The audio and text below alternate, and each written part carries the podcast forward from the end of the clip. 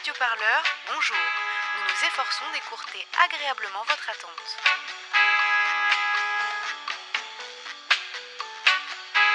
Pour plus d'informations révolutionnaires, merci de vous rendre sur le site radioparleur.net.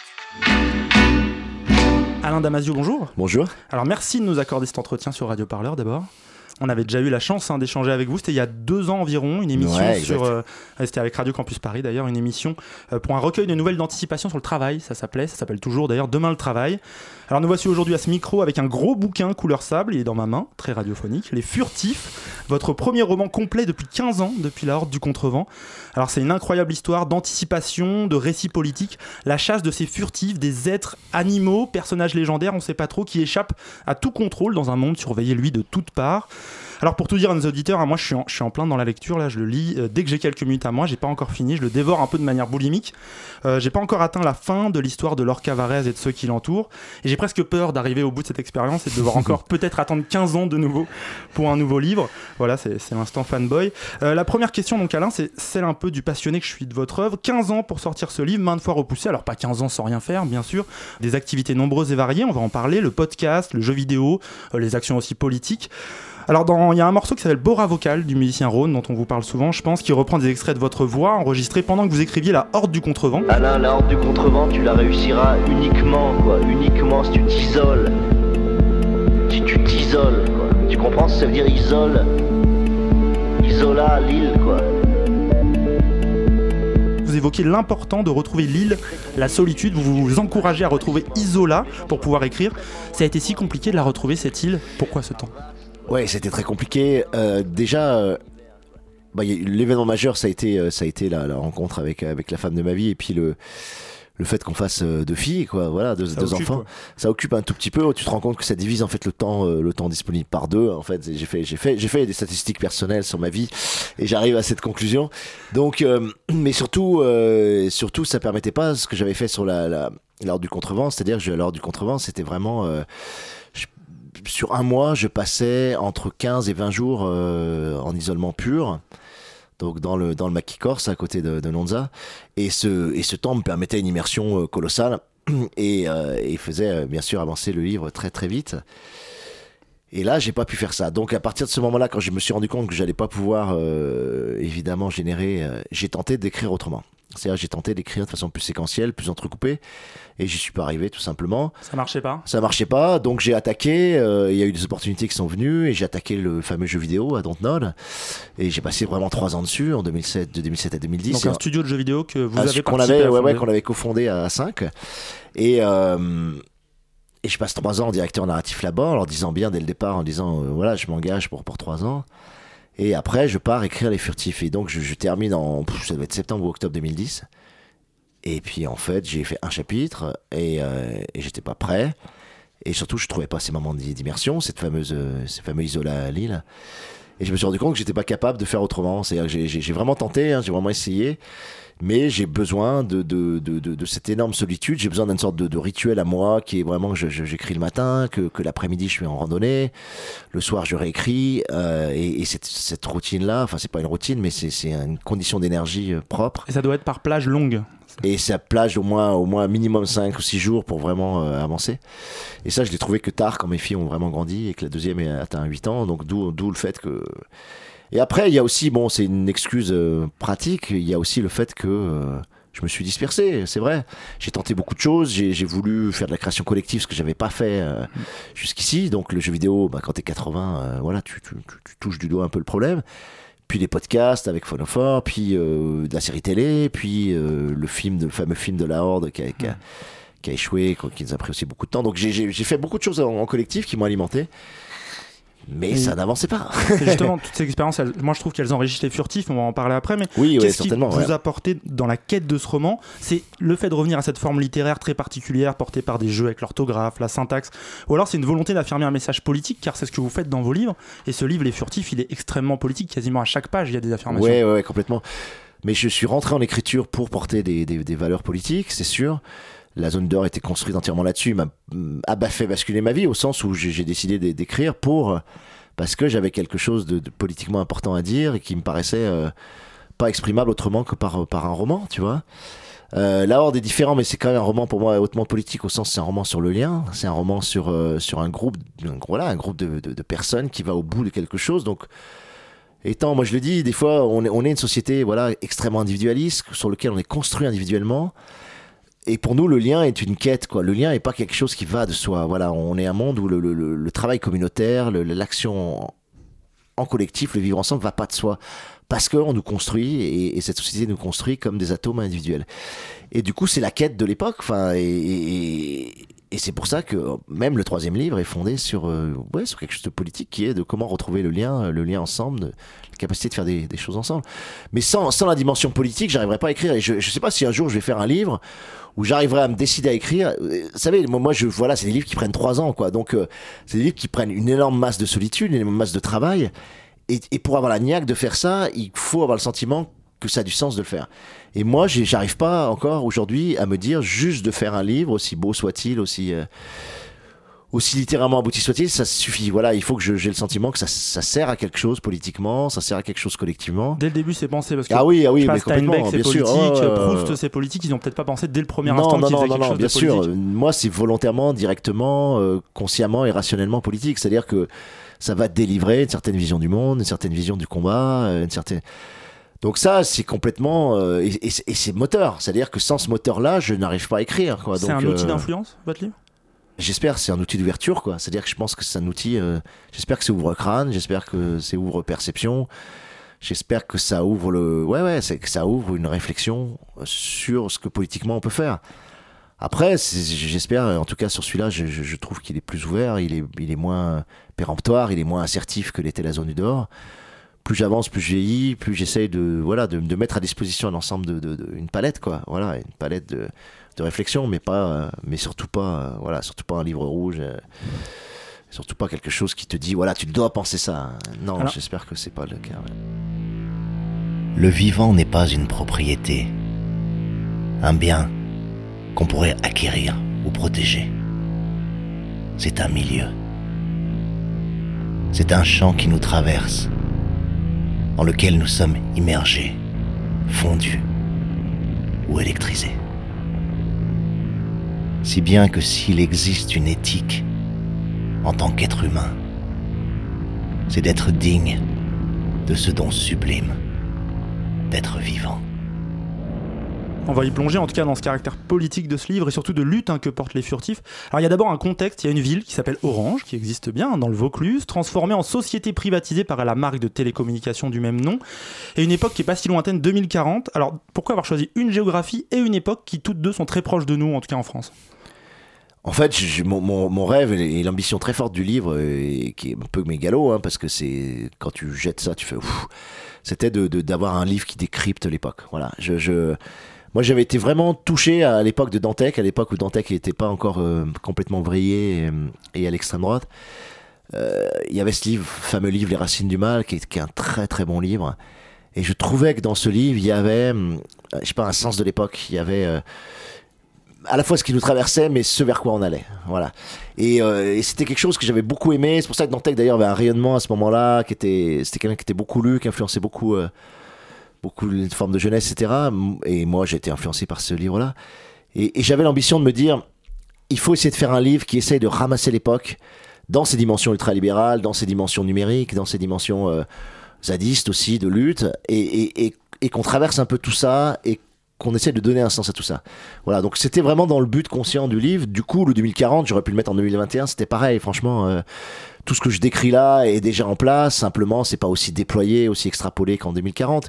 Je fais un tout petit décalage pour, pour, pour mettre en relief quoi, des, des, des, des tendances. Mais les tendances, elles sont là, quoi, tu vois, elles sont, elles sont là. Donc pour moi, c'est un livre, euh, voilà, qui se passe en 2020. Hein. J'ai pas. Et Orange, oui, bah Orange, c'est, c'est, c'est, c'est aujourd'hui ce qu'on a dans, dans les smart cities ou dans les quartiers de smart city qui sont en place, quoi. C'est Confluence, si tu veux, à Lyon, c'est voilà, c'est des, c'est des zones comme ça. Donc. Euh, à la fois nouvelle et un peu aseptisée? Ouais, et puis tu, tu vois, je, je reviens de Strasbourg. Strasbourg, c'est pareil, t'as un quartier comme ça. On, je t'ai invité à un lieu qui s'appelle le Shadok c'est toujours le même principe, c'est-à-dire architecturalement, on va prendre un canal ou un bout de fleuve. Au bout de, tu vois, sur le bord de ce fleuve, on, on- on crée des espèces de cafés pseudo-authentiques, euh, à dynamique, euh, scandinave, c'est-à-dire on te met des, des, des tables de bois blanc et puis des, des, des ardoises avec des. Vous êtes en train de me lire le livre là, parce qu'à un moment il y a un oui, rendez-vous c'est vraiment ça, tu vois. C'est-à-dire que ça, prétend être l'urbanisme de demain, ou en tout cas la, la- la socialité de demain. Et en fait, les gens, ils viennent avec, avec leur MacBook Air, ils le posent sur une table de bois blanc, ils se regardent même pas, ils regardent leur smartphone. Et puis, tu es dans une sorte de convivialité complètement aseptisée. À côté, tu as, le multiplex de Gaumont qui est là. euh, et puis, tu as toutes les chaînes qui sont euh, avec le fameux mall. Et tout ça au bord de l'eau pour que ça fasse un peu fun. Et puis, avec des pistes cyclables pour que ça fasse, tu vois. Euh, pour que ça fasse un peu un, un peu écolo. Donc c'est ça qu'on nous met en place, mais mais euh, mais la convivialité, ça se décrète pas. La convivialité, c'est c'est autre chose, quoi. Vous, Voilà, aimez, donc, vous euh, aimez pas le nouveau monde, Alain Damasio? Non, c'est pas que j'aime pas ce nouveau monde. Moi, moi, ça me touche parce que ça me traverse. Parce qu'à des moments, j'aime bien me poser dans un café bien propre, bien clean, tu vois. euh, Même si je porte pas les Starbucks et tout, tu, je comprends pourquoi ça touche les gens parce que c'est plein de lumière, t'as des vitres, euh, tu te poses, t'as des trucs vaguement bio, vaguement vegan, tu vois. Tu et, ça touche des choses qui, oui, peuvent me, me- porter ou m'intéresser, mais à un moment donné, tu sens bien que c'est tellement euh, marketé que que- qu'on te prive de la capacité de construire toi-même ta convivialité, quoi. Donc euh, c'est ça qui est agaçant, ouais. Elle est venue. Elle passe devant les vitres du café, rayée par l'averse. Sa jupe orange dépasse de sa cape sombre. Elle relève la tête, comme si elle espérait que la pluie la lave. Ses cheveux perlent, et elle entre dans le café.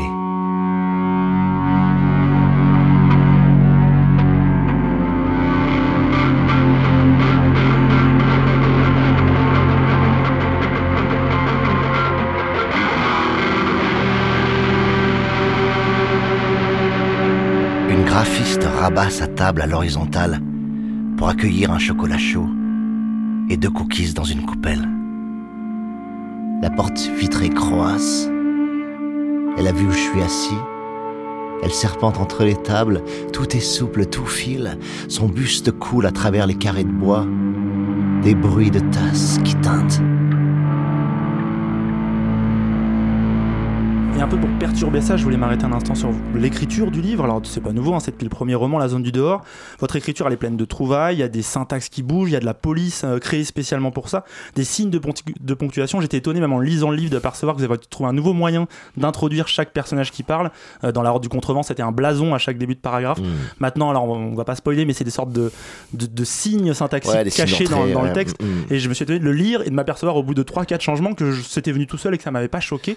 Euh, ces trouvailles, c'est à la fois une manière d'accrocher le lecteur, forcément, mais on peut aussi parler d'un outil pour perturber, notre réel pendant qu'on est dans le livre, et aussi euh, une manière, vu que chaque personnage parle pour lui-même, une sorte d'empuissantement des personnages, c'est eux qui prennent leurs décisions. Ouais, ouais, c'est marrant. bah, C'est marrant. J'ai pas du tout l'objectif de perturber, mais peut-être tant mieux si ça perturbe. La Horde était voilà sur une polyphonie, hein, chaque personnage s'exprimant à la première personne, et puis on avait juste ce signe, espèce de blason en début. Je voulais aller vers autre chose et je voulais aussi que la typographie soit un vrai élément euh, narratif, c'est-à-dire que qu'elle serve à porter la narration. Et là, elle sert eh, effectivement à, à porter les montées, les montées furtives dans, les personnages, en tout cas la furtivation des personnages. Et du coup, bah, j'ai bon, eu la chance de rencontrer voilà, une typographe, Esther, Esther Zach, qui, qui m'a aidé, qui sortait l'école estienne. Et on a discuté ensemble et on a, et on a bâti une, une caractérisation des personnages par la typographie. Donc ça renforçait, parce que les, bon, les persos sont déjà caractérisés effectivement par une syntaxe, par des sonnances, par des choix de, de dominantes de consonnes et de voyelles. Il y a, il y, a, il y a toute une dominante de registres. Il y a certains qui sont en registre, voilà, genre gamer, Jones, euh, comme Tony Toufou, ou des registres plus littéraires, euh, comme le personnage de Sarr dans le livre. Mais je voulais aussi qu'on sente à travers le travail optique, c'est à travers le travail graphique, par la forme même des lettres, qui sont ces personnages, qu'est-ce qu'ils portent. Donc c'est un renforcement déjà de la caractérisation des personnages qui me paraît intéressant. Et après, ça, ça permettait aussi narrativement de, de, de, de porter euh, cette dimension euh, furtive dans, dans le corps vraiment du, du texte. Moi, je crois qu'on n'a pas été au bout de la forme livre. Je ne crois pas du tout que la forme livre est épuisée. Je crois pas du tout que la lecture sur Kindle euh, apporte quelque chose. Sur liseuse numérique, etc. Ouais, tu sais, c'est la même chose. Moi, pour, pour moi, Kindle ou, ou les lecteurs numériques, c'est le transhumanisme de- du livre, tu vois. C'est-à-dire, c'est c'est l'idée de croire que le livre ne suffit pas et qu'il a besoin d'être augmenté. En réalité, le livre n'a pas encore été augmenté. C'est-à-dire que dans la forme livre, tu as encore énormément de choses à faire en typographie. Je veux dire, on avait, euh, voilà, depuis Apollinaire et les calligrammes, il n'y a pas eu grand-chose à part la, la poésie lettriste. On à est très part, euh, sage, ouais. Ouais, on est extrêmement sage. On est extrêmement normatif. Donc les gens, ils se disent, euh, tu vois, des fois, je vois des critiques, les gens disent, ouais, c'est un délire, fait plaisir. Non, on fait pas plaisir. C'est qu'on utilise un outil qui, qui donne encore plus de puissance au texte, qui donne encore plus de caractérisation au personnage, qui permet des identifications plus fortes et qui utilise la dimension optique des lettres, qui est une dimension d'écriture. Voilà, c'est une dimension d'écriture. La forme des lettres, la police que tu utilises, c'est évident que, tu vois, je veux dire, pourquoi les marques, les pubs, etc., ont des polices différentes? Parce que une police implique, par la forme de la lettre, du C, du A, etc., implique implique une physique, Hmm. implique une sensorialité. On reconnaît la marque quand même de la Ah bière. ben voilà, tu, tu, tu regardes Orange, par exemple, si on parle d'Orange, il conserve la même police de caractère depuis le début. Et maintenant, si tu as un tout petit peu l'œil, il suffit de voir un mot écrit, tu sais que c'est Orange, tu vois. C'est la force d'une police de caractère, ça identifie, ça signe, tu vois. Donc cette espèce de police techno d'Orange, très pure, très, euh, tu vois, très ronde d'ailleurs sur les hauts, etc. Mm.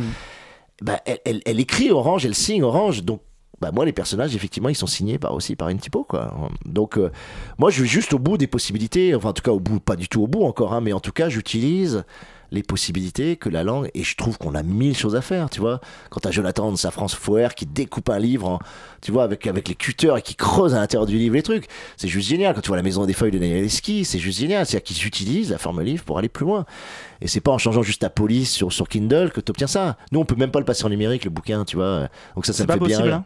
Aujourd'hui, aujourd'hui, le, le, le gars qui nous passe le mail, il dit euh, j'y arrive pas, c'est pas possible. Donc euh, ça nous éclate parce que c'est de dire bah oui, bah le livre est encore une forme qui est euh, précieuse et qui, qui peut aller plus loin. Si le Kindle permettait des choses vraiment fortes, j'utiliserais, tu vois. Mais, en fait, le Kindle c'est juste une industrialisation de, de la lecture, quoi.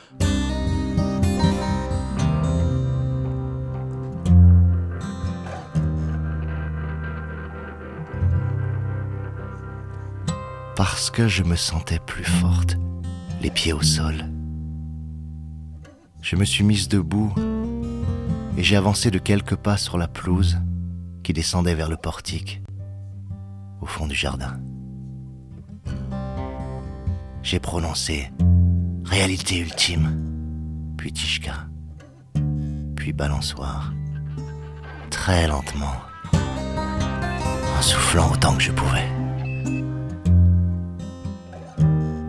La balançoire s'est mise à bouger toute seule et à osciller d'arrière en avant, d'avant en arrière, à vide, sans personne dessus.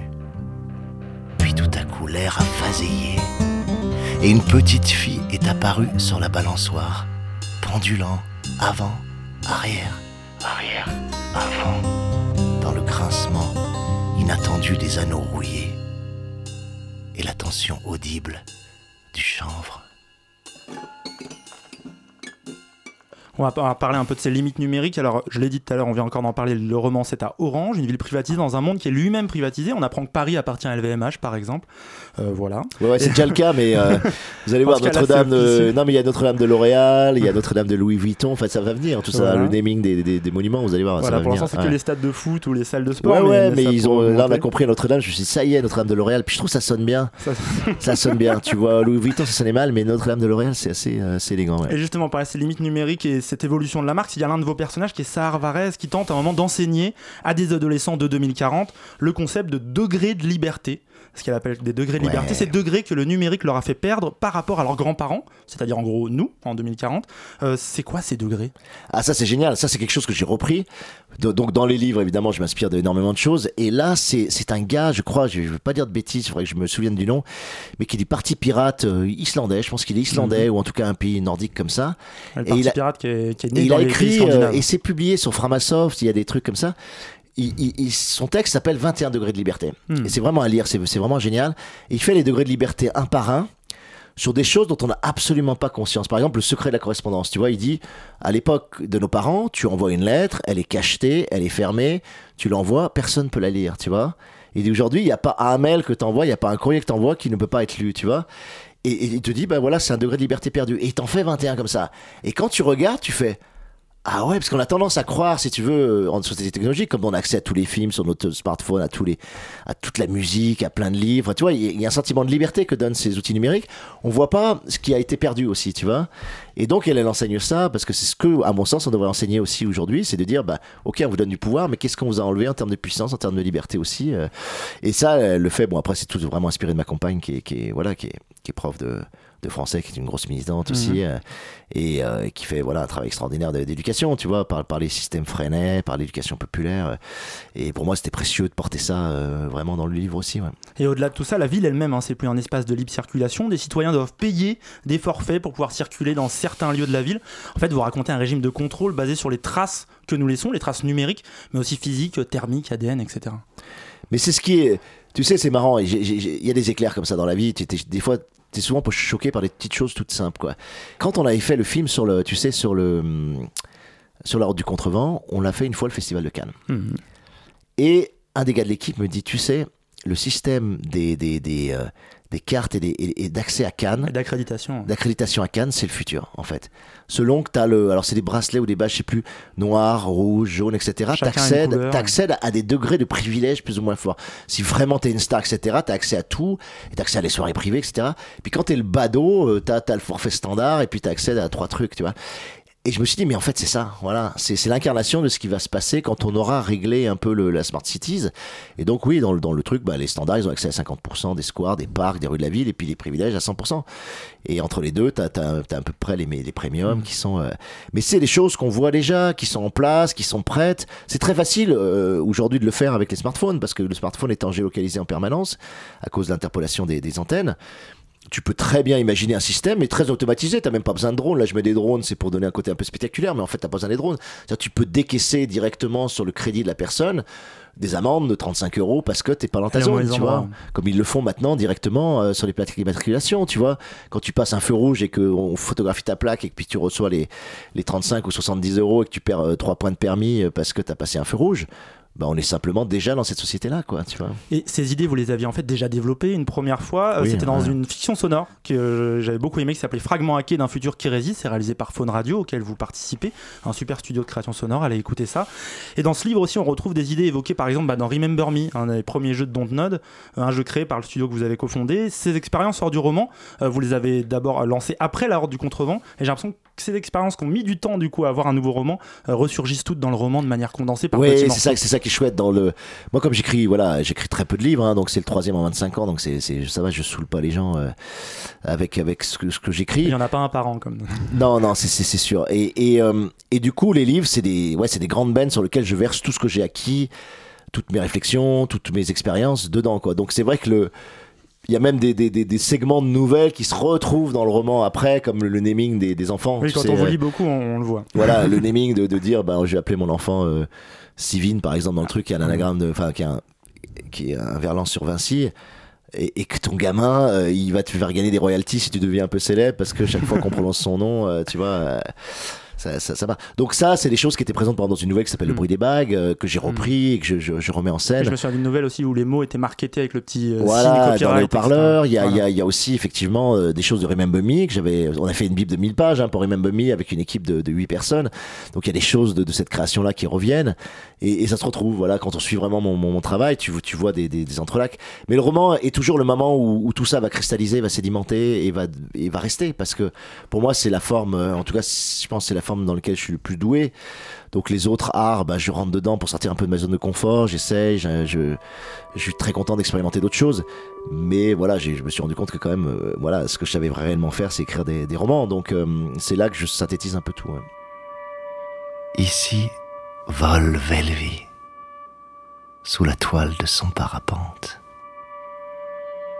légère comme un parapluie, aussi fragile qu'un cil, aussi digne et fine qu'une pellicule de givre.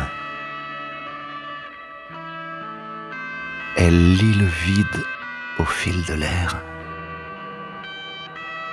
à même le ciel pour elle intime de ta ville.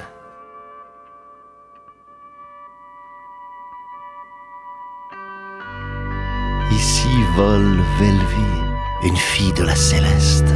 Ici elle file et fuit entre le ziste et le zeste.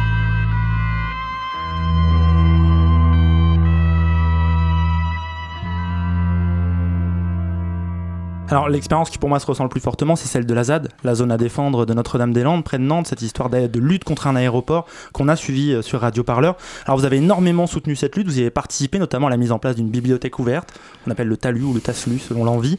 Euh, elle existe toujours, hein, cette bibliothèque d'ailleurs, c'est au lieu dit la Rolandière, n'hésitez pas à aller voir ça. Alors cette lutte de Notre-Dame-des-Landes, elle est pour beaucoup dans la présence, dans l'histoire des furtifs, de ZAG, des zones autogérées. Comment c'est venu de passer de la ZAD à la ZAG et pourquoi cette présence? C'était l'évidence, c'est-à-dire que sur la ZAD, le souci, mais qui n'est pas un souci parce que ça, ça soude les luttes, c'est de dire que voilà, c'est un, projet qui s'est créé contre quelque chose, d'accord Contre l'aéroport de Notre-Dame-des-Landes et tout ce que. Pour arrêter un projet. Voilà, et, et surtout, comme ils le disent, et son monde, c'est-à-dire le Mm. monde évidemment technocapitaliste qui porte, le monde euh, écologiquement euh, irresponsable que ces grands projets euh, aussi amènent. Et, et le souci bah, qu'a eu la ZAD, on l'a vu, on l'a vu lors, lors de l'assaut euh, avec les blindés, avec bon, on l'a vu, c'est-à-dire que en réalité, à un certain moment, à partir du moment où tu possèdes pas les terres, évidemment, puisque tu es dans un régime de propriété privée euh, qui est propre au capitalisme, quand la police euh, décide d'y aller vraiment, euh, eh ben ils massacrent tout. C'est-à-dire ils ont massacré toute la zone est, toutes les, toutes les cabanes, toutes les autoconstructions qui étaient magnifiques. Et ils ont cassé d'ailleurs une sorte d'équilibre qui était intéressant entre des zones comme ça, euh, non motorisées, et, et des zones à projet. Donc c'est quand même, voilà, il a fallu négocier, il a fallu tactiquement euh, calmer le jeu pour pouvoir éviter que la ZAD soit complètement détruite, quoi. Ça, on le dit pas assez, quoi. Il y a eu des choix tactiques qui ont été faits et, ils étaient nécessaires, à mon avis. Ils ont été critiqués après. Et, et, et voilà, donc, donc moi, par rapport à ça, l'idée, c'était de dire, bah, faut plus que ça soit une zone à défendre. En tout cas, il faudrait essayer de créer quelque chose d'autre qui serait une zone autogouvernée. Et dans ce cas-là, ça veut dire racheter des terres, tu vois. Hmm. Et peut-être que c'est ce qu'il faut faire, Vous tu vois. vous souvenez d'ailleurs une sorte de fonds de dotation Ouais, ouais, je tiens le terres. fondation de rachat des terres parce que c'est la condition même pour que quelque chose continue Terre à exister, euh, qui s'appelle terre en commun, pour que, que ça continue à exister, tu vois. Mais, mais je me dis, en France, il y a des endroits où tu peux acheter très facilement 200 hectares ou même 1000 hectares pour des prix qui sont très très modestes, c'est des zones qui sont pas. euh, et dans lequel on pourrait développer des types de zones nouvelles, tu vois, où des alternatives seraient, seraient, seraient, seraient, seraient possibles à mettre en place, avec des formes d'expérimentation sociale, économique, euh, écolo, forestière, agricole, C'est une etc. sorte de rêve que vous caressez. Non, je crois que dans Ouais, l'entretien ouais, accordé à, à nos fait, amis de reporters, vous en parlez. Bah, j'en parle parce que ça continue et c'est marrant, j'en avais parlé. C'est très intéressant parce que quand j'en ai parlé à la ZAD, il y a une réaction qui est ambiguë et qui est, qui est complètement compréhensible. C'est que les gens te disent Ouais, mais si t'es pas arc-bouté aussi à une lutte, tu n'arrives pas à créer ce commun ou en tout cas cette espèce de, de, de soudure ou de fusion dans la lutte qui est très importante aussi pour porter les choses. La lutte, elle crée une culture, quoi. Elle crée une culture et, et- et elle crée une amitié aussi très forte parce que d'avoir lutté ensemble sur des manifs, sur des choses, ça crée des amitiés très fortes. Et du coup, si t'as pas ça, tu as le vrai risque de voir débarquer ben, un truc très bobo finalement. euh, très écologique où les gens vont venir faire un peu leurs expériences dans une logique de projet mais sans avoir cet ancrage. En même temps, moi je dis réponds qu'il y a peut-être une troisième voie, c'est que tu peux articuler ces modes euh, peut-être un peu bobo etc. mais avec de la lutte puisque ta zone sera aussi un porte-avions pour aller te battre. euh, Et la ZAD a été ça, on le dit pas assez, mais, mais les zadistes, ils allaient constamment faire les manifs à Nantes, se battre à Nantes. Donc si tu veux, le, le vivre et lutter, il était vraiment bien corrélé. Et je pense que c'est possible aussi sur une zone qu'on aurait. Et ça éviterait ce problème de, de- des flics qui peuvent tout détruire à un moment ou à un autre. Quoi. Et ça permet de bâtir dans la durée. Donc la ZAC, c'est un peu ça que je vois. Pour aller un peu dans euh, votre sens, hors lutte, il y a des fermes qui se reprennent. Dans le Larzac, par exemple, il y a des cafés associatifs qui se créent. Bon, il y a aussi, par exemple, Tarnac. Bon, là, c'est une lutte qui est, qui est particulière, mais il y a des choses qui se font sans forcément naître forcément d'une lutte et qui portent quelque chose. Ah mais complètement, ouais, bien sûr. T'as des communautés, t'as Longomai, t'as voilà, c'est Tarnac, ils sont ils sont ils moins maintenant sur la lutte. Ils essaient de développer au Goutaïou des choses et c'est très bien, tu vois.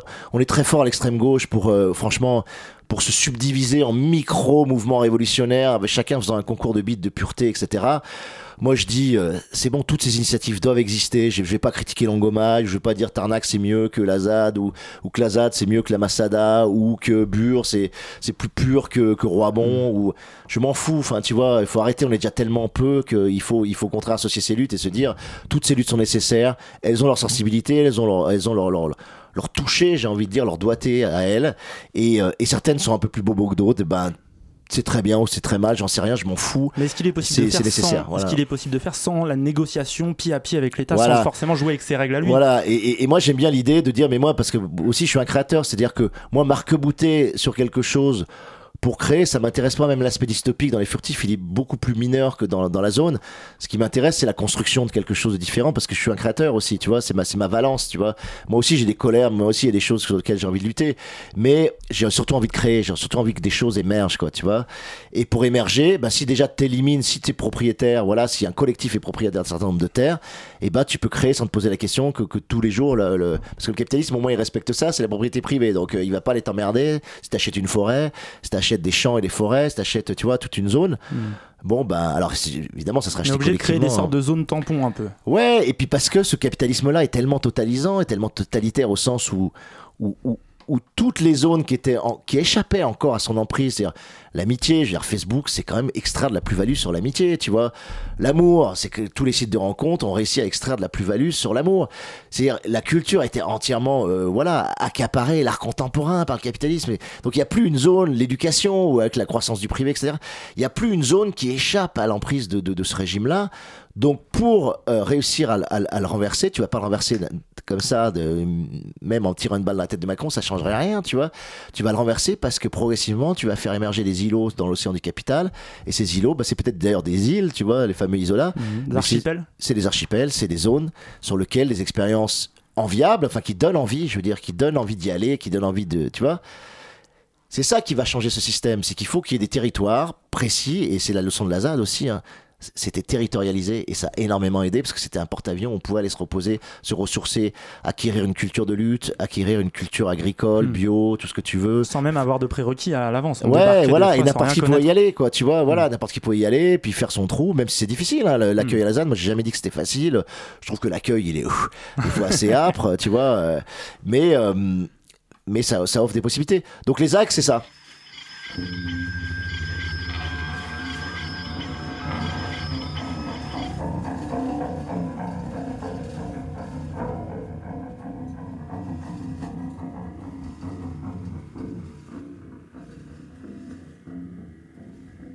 À peine si elle se détache sur un fond de vibrations banales, de bruit blanc, propre à la virilité rêche du béton.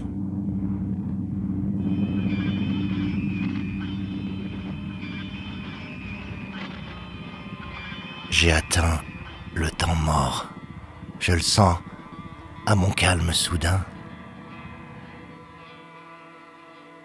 Je me tiens dans cette attente riche, qui n'anticipe plus, qui n'a plus peur d'être en avance ou en retard, qui est à la vitesse du devenir et de l'événement. Alors là, on parle des constructions sur un temps long, mais euh, il y a aussi des constructions actuellement ou des mouvements qui, sont, qui résonnent fortement avec euh, ce qui se passe dans les furtifs. Euh, forcément, je pense aux Gilets jaunes, alors ne serait-ce que quand on voit la couverture du livre. Ouais, il y a une petite influence hein, quand même. Peut-être pas pensé. voilà, les couleurs jaune sable. Alors nous, on enregistre aujourd'hui cet entretien le 2 mai. Hier, plus de 150 000 personnes étaient dans les rues pour le 1er Mhm. mai, la fête des travailleurs. Alors ce mouvement des Gilets jaunes, Alain Damasio, moi, il me fait penser à votre précédent bouquin, La Horde du Contrevent. Vous allez me dire si ma comparaison est pourrie ou pas. D'abord, ce mouvement, il est fluide, il est insaisissable, il est vif, et surtout, il affronte une force qui paraît par moments un peu inexorable, qui est celle de l'État. Elle souffle toujours dans le sens contraire face à eux, et ils avancent quand même, ils continuent d'avancer, et ils ont une détermination qui me fait presque penser à Golgoth, euh, le meneur de la Horde. Alors, est-ce que je dis Ouais. une bêtise si je dis que les Gilets jaunes, c'est des sortes de hordiers un peu, et qu'ils lâchent jamais rien, qu'ils avancent comme ça face à ce Ouais, vent moi je les, vois, je les vois pas comme ça au sens où Mm. ça me paraît beaucoup plus épars et, et dispersif, mais c'est sa force justement. Moi je les vois plus, euh, alors pour le coup, comme les furtifs, c'est-à-dire. Mhm. euh, ils ont quand même amené, ça c'est génial, enfin je veux dire ce mouvement dans son côté extrêmement frais parce que c'était des gens qui pour beaucoup n'étaient pas politisés, en tout cas venaient pas des milieux que nous on côtoie qui sont des milieux de la, gauche traditionnelle qu'on voit tout le temps dans la rue. C'était des gens qui parfois étaient des primo-manifestants, ils avaient jamais manifesté, tu vois, et ils se revendiquaient eux-mêmes comme non politisés, tu vois. Et, et ils ont du coup abordé la forme manif d'une façon qu'on n'abordait plus, c'est-à-dire de dire bah, la manif, euh, on s'en fout qu'il y, ait- un itinéraire imposé, euh, qu'il y ait un parcours, on va faire ce qu'on veut. On va prendre cette rue, on va aller là, on va prendre cette place, on va. Et ça, ça a totalement dynamité la forme manif, ce qui est génial parce que ça l'a renouvelé, tu vois. Ça a dynamité la stratégie de l'État. Et aussi. ça, et ça a posé d'énormes problèmes et ça continue à poser d'énormes problèmes à la police parce qu'ils savent pas du tout où ça va, où ça va partir. Moi, je vois à Marseille, des fois, tu sais pas où le cortège va, va, va passer, quoi, tu vois. Et c'est très bien, tu vois. Donc ça, moi, je, je, je trouve que c'est très fort d'avoir investi aussi les ronds-points, cette zone, mais absolument euh, abjecte, a priori, d'avoir compris que et symboliquement, et comme lieu évidemment de, de- de circulation des flux, comme lieu pour se retrouver, comme lieu carrefour. Parce que ces Mais ronds-points, c'est la France artificielle que vous dénoncez. euh, ouais, mais, mais c'est aussi, euh, c'est aussi la France concrète, réelle, parce que c'est l'intersection des routes, c'est par là que tout le monde passe, et donc de se retrouver là, ça avait vraiment un sens. Et d'avoir trouvé cette idée, alors c'est pas quelqu'un qui s'est levé le matin ou un auteur de science-fiction qui s'est dit tiens, on va, on va aller sur les ronds-points. Ils l'ont trouvé, je dirais, de façon immanente, organique, par l'intelligence collective. Et c'est une idée géniale. Enfin, moi, je trouve que c'est une idée géniale. Et il y a plein de choses comme ça que- que- qu'ils ont amené. Donc, c'est un renouvellement, c'est une fraîcheur énorme dans, dans les modes de lutte. Et puis, c'est pas fini. Et surtout, moi, ce qui me touche le plus, c'est que nous, on n'arrivait plus à porter des, des- des manifs pendant euh, 23 semaines, 24 semaines, 25 semaines. Mmh, plus personne n'arrive à faire ça, plus hein. aucun syndicat, plus aucun mouvement révolutionnaire. Là, on est à quasiment à 6 mois. Et pourquoi, quand tu réfléchis et que tu les écoutes, ils te disent Mais nous, on s'éclate à venir le samedi, euh, à boire un coup ensemble, à prendre l'apéro, à se faire un barbecue, à discuter.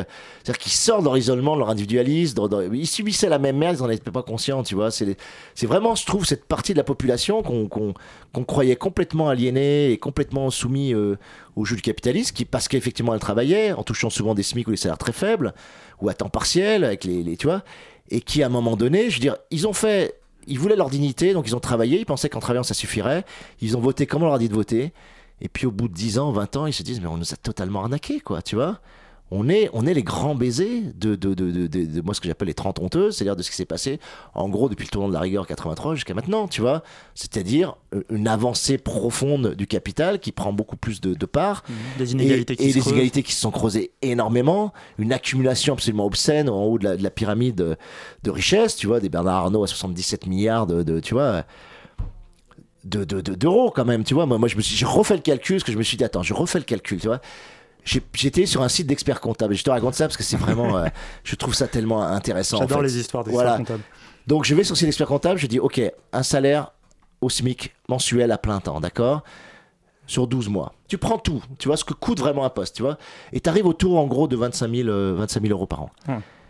En réalité, ce que possède Bernard Arnault en termes de richesse, ça représente 3,2 millions d'années de SMIC à plein temps chargé avec tout le poste de travail et tout, tu vois donc si tu prends euh, Lucie, tu vois, par exemple le plus vieux, le plus vieux bipède connu, il aurait fallu la salarier d'année en année pendant ces 3,2 millions d'années pour avoir la richesse de.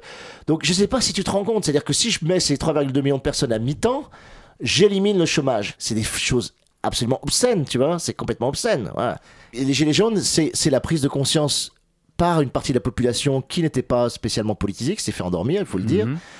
De, euh, de ces injustices sociales massives et de dire bah, maintenant on lâche rien.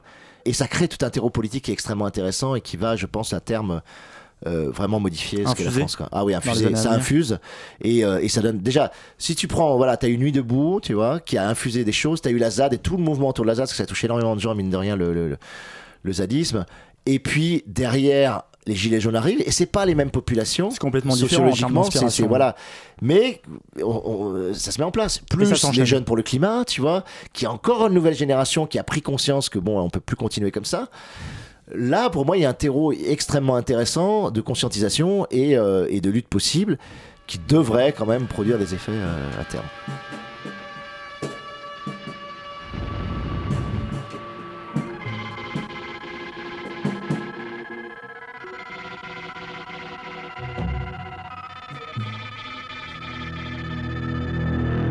Puisque leur monde est une pub qui te vend la réalité, puisqu'ils t'ont algorithmé jusqu'à l'amour, le jeu, le jouir et l'amitié, puisqu'en te procurant par la techno le pouvoir, ils t'ont en douce retiré la puissance.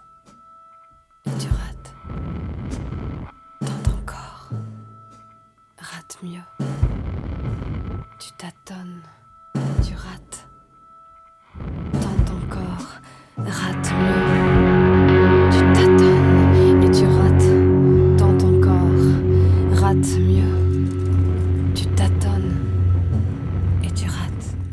Retomber sur les furtifs, Alain Damasio, ces luttes là que vous saluez, euh, les Gilets jaunes, les jeunes pour le climat, elles se sont énormément construites. Organisez-vous ça sur des réseaux sociaux, des outils de trace et de contrôle Ouais, que vous évoquez dans votre livre. Et c'est inévitable et c'est- sans doute très bien. Moi, moi, tu vois, je suis toujours critique sur les réseaux sociaux au sens où je, je, je, je crois et continue à croire que c'est un ersatz de la socialité euh, directe. Voilà. Je pense que rien ne remplace un rapport de, de Ça chair peut pas être un outil. C'est un outil, bien sûr, Mm. mais, mais un- dans un ersatz, tu peux avoir un outil qui est un ersatz, tu vois. Mais simplement, cet outil-là, il est né du fait que l'individualisme était tellement intense, tout le monde isolé dans- dans- devant son écran et, euh, et toujours ce- cette idée d'a- d'atomisme euh, propre à- au libéralisme. Et les réseaux sociaux sont venus conjurer ça. Donc, se sont venus redonner de la socialité à des gens qui étaient éparpillés euh, devant, devant leurs écrans. Donc, c'était absolument indispensable. Simplement, tu peux pas dire que un rapport par Internet, notamment textuel, etc., ait autant de force, d'énergie, d'implication, d'intensité qu'un rapport dans un café où tu es ensemble à faire des choses ou d'un rapport sur une manif. euh. Donc, ça peut pas remplacer évidemment cette intensité-là. Maintenant, c'est un ersatz, donc ça sert à un certain nombre de choses. Et surtout, là, sur les Gilets jaunes, il y a eu un, un apport extraordinaire des réseaux sociaux. C'est que des gens très isolés dans leur vie et qui avaient l'impression, qui avaient un peu honte même, c'est-à-dire qu'ils n'arrivaient plus à, à joindre les deux bouts alors qu'ils bossaient, qu'ils voulaient garder leur dignité, qu'ils voulaient pas toucher les aides sociales. Enfin, tu vois, il y a une sorte de, Mhm. de fierté, et ça, ils le disent beaucoup, les sociologues, dans l'analyse, et je trouve ça super intéressant.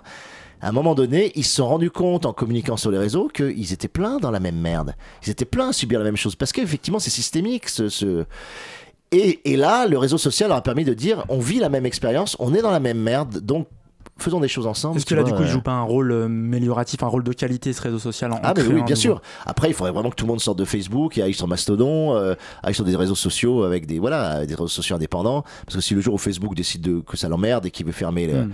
là on est on est quand même vite dans la merde. Là, Facebook, ils s'en foutent, ils sont aux États-Unis, ça va pas les gêner, tu vois. Mais comme tout outil, on se rend pas compte que euh, s'ils décident de fermer l'outil, euh, on est on est coincé. Alors Bien pour revenir doucement euh, vers la fin de cet entretien, je voudrais euh, revenir à une idée, une idée politique qui me semble animer euh, tous vos livres, Alain Damasio, celle du mouvement, de la fluidité, de la vitalité. Euh, les furtifs représentent tout cela. Dans la Horde du contrevent, il y a un personnage qui s'appelle Caracol qui pour moi incarne complètement ces positions. Idem quelque part pour Capte dans la zone du dehors. Ces idées que portent vos romans depuis plus de 20 ans, Maintenant, on est en 2019. Quels sont euh, pour vous leur, avenir dans notre société qui est, de, vous le dites depuis tout à l'heure, de plus en plus en contrôle, de plus en plus en demande de sécurité, de plus en plus en train de se refermer, s'enquister peut-être?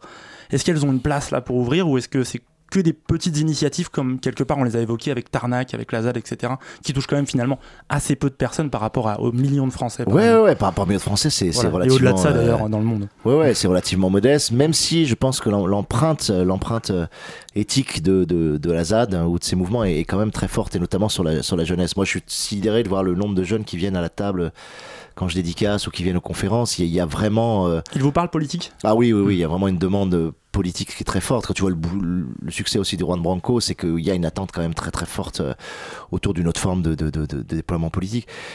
Je pense que on, on a vécu des années d'hiver vraiment sur un certain nombre de choses, notamment sur le libéralisme. Hiver au sens du, du temps. Ouais, c'est-à-dire que tu vois, winter is coming, mais non, euh, winter has come. Tu vois, c'est, euh, c'est-à-dire que l'hiver, euh, il est là depuis à peu près le, début des années 80 pour nous. C'est-à-dire qu'on est rentré dans un régime extrêmement capitaliste. Le capitalisme n'a pas arrêté de muter vers le capitalisme cognitif, l'économie de l'attention, la sursollicitation, la convergence avec le numérique, etc Qu'on retrouve dans le livre d'ailleurs. qu'on retrouve dans le livre. Mais malgré tout, je pense qu'on arrive à un point de rupture, c'est-à-dire que on peut pas aller vraiment plus loin. Là, on est en société de traces, on peut pas aller vraiment plus loin dans l'étendue du contrôle. Euh, C'est-à-dire que le contrôle est tellement euh, déployé, sporulent. euh, touche tellement tous les actes de notre vie quotidienne. Aujourd'hui, tu payes par exemple avec une carte bleue, tu sais, le fameux sans contact. Mhm. Avant, quand tu payais en liquide, là, c'est pareil, hein, dans les degrés de liberté. On savait pas que tu avais payé telle chose. Là, on peut me suivre à la trace, euh, tous les moments de sans contact. Je pense que n'importe qui aujourd'hui, vu tout ce que tu produis comme signes et traces, on peut suivre ta journée comme la mienne, quasiment exhaustivement. euh, ne serait-ce que parce qu'on géolocalise n'importe lesquels de tes déplacements par le smartphone. Donc, on est dans un contrôle euh, extrêmement étendu, extrêmement grave. Mhm. Un contrôle consenti. Voilà, consenti et, et même arbitré, c'est-à-dire que pour- par commodité, par fluidité, par paresse, on, on a consenti à ce contrôle. Je pense qu'il euh, va, va quand même arriver des moments de déconnexion, va quand même arriver peut-être l'émergence des low-tech, c'est-à-dire de, technologies qui seront euh, effectivement euh, réappropriables, réaménageables, bricolables, et sur lesquelles bah, les notions de brouillage, de floutage, de, d'anonymat, de Mm. furtivité seront euh, natives. Ça, Mhm. ça- ça- devient un vient. argument par exemple pour des outils de messagerie comme Telegram ou comme Ah Signal, ouais, etc. Complètement, euh, complètement. Ce que fait Framasoft, ce que fait la Quadrature Mm. du ce que fait Parinux là, en, en permettant de faire des install parties où tu amènes ton ordinateur et il te l'anonymise entièrement et te Mm. permet d'être que sur des logiciels libres. Toutes ces pratiques-là sont encore epsilonesques, mais, Mais ça monte. euh, Je trouve que ça mais ça monte. ça Mm. monte, la conscience monte, et c'est normal. Mais, mais ce qui manque, c'est peut-être le moment où les gens vont vraiment se prendre dans la gueule le, le- ce contrôle-là. Aujourd'hui, il est c'est-à-dire qu'on te manipule, mais t'es pas au courant en fait. C'est-à-dire que on utilise tes traces pour te vendre des choses, mais en gros tu t'en rends pas compte. Ou si tu t'en rends compte, on te dit ah ouais c'est bien, on m'a envoyé des, des, des je sais pas des, des offres de voyage pour Bali. Effectivement ça m'intéresse, que j'ai fait une recherche sur Bali et Mhm. euh, on m'envoie des chaussures et effectivement j'aime bien. Donc les gens sont presque contents qu'on s'adresse à eux de façon personnalisée. Mais le jour où politiquement ça va vraiment être utilisé euh, pour euh, pour te faire payer le fait que bah voilà t'es homo, t'es queer, t'es euh, t'es militant écolo, t'es militant d'extrême gauche, etc. hmm, quand ça va vraiment revenir dans la gueule, là il va y avoir un moment. C'est pas encore arrivé ce moment-là et il faut des seuils, il faut des franchissements. Moi de toute façon je suis assez optimiste, je sais que les situations d'aliénation ne, ne durent jamais, il y a toujours un moment. Là on est en train d'accumuler de la colère, on est en train d'accumuler de l'aliénation, on est en train d'accumuler. Et les gilets jaunes, c'est pour moi c'est l'indice ou le signe en tout cas que c'est fini. Ils vont pas pouvoir aller plus loin indéfiniment. Voilà, ça y est. Et, euh, Il y a une pour barrière. moi, c'est là on a touché. euh, je pense qu'on a touché le fond. Et les gilets jaunes disent, on peut plus continuer comme ça. Tu vois, il y a. Alors après, ça va pas venir tout de suite. Peut-être qu'on va encore se faire marcher dessus sur les retraites, sur.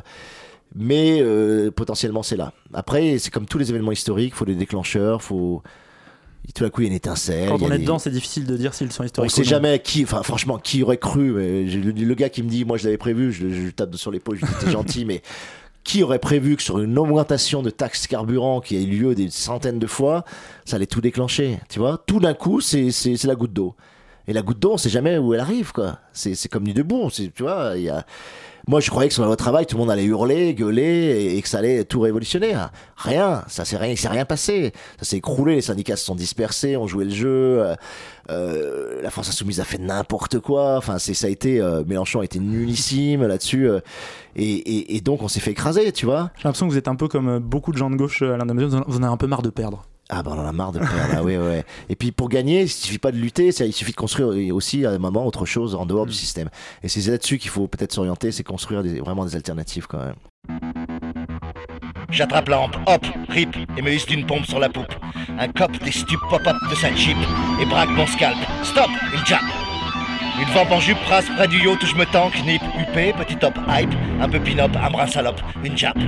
Le type stand du slip se dézippe en espérant une pipe, un peu dupe, pige pas la manip. Hip hip hip, il me zappe. Je rampe en taupe avant qu'il me snipe. Bam Balle trap Hep hep hep Cap ou pas cap? Bip la pin-up. Le cop en manque la chope, slurp, veut la dessape. Mais le pivote, puis high kick à la nuque, le glac de l'attaque. Le flic pique du bec sur le ponton en tech, poc, fait sa tête comme un boc de creep sur le 5. Il rack, Noritech. Fait plus le cake ou le coq, plus le mac, le petit mec. La jab un peu chic, look baroque, coq et sa claquée, compte jusqu'à 5. Je te boucle pour ma jonque porc. Attache ta tuque, sick. Là, low kick au flic, donc mode punk rock. Ciblé Balox. C'est pour Jack le fuck. Son petit pack aux œufs part en lock. Il se caque dessus, il zouk, il twerk, le pisse un lac. La jab calt, magnifique. Laissant le flic Keblo dans sa flaque. Un petit mot sur euh, une chose qui nous intéresse aussi, c'est il y a un album qui vient avec euh, le livre Yann Péchin euh, qui l'a fait avec vous. Comment ça s'articule tout simplement C'est pas la première fois en plus que vous Non, et c'était très important. Voilà, c'est que j'ai eu cette rencontre extraordinaire avec Yann Péchin, donc qui, qui- qui était le grand guitariste de d'Alain Bachung, mais aussi de de, de Miosek, de Birkin, de Tiefen, de Drachita. Il a il a joué avec tous les tous les plus grands. Comme le livre Les Furtifs est vraiment fondé sur l'idée que le son est le est le est le vecteur de l'émancipation. euh, un peu en opposition avec la vision, avec Mhm. l'optique. C'est vraiment un livre qui destitue l'optique au profit au profit du son. Et moi, je considère d'ailleurs que les médias, euh, les médias sonores sont plus émancipatoires que, que, les médias visuels.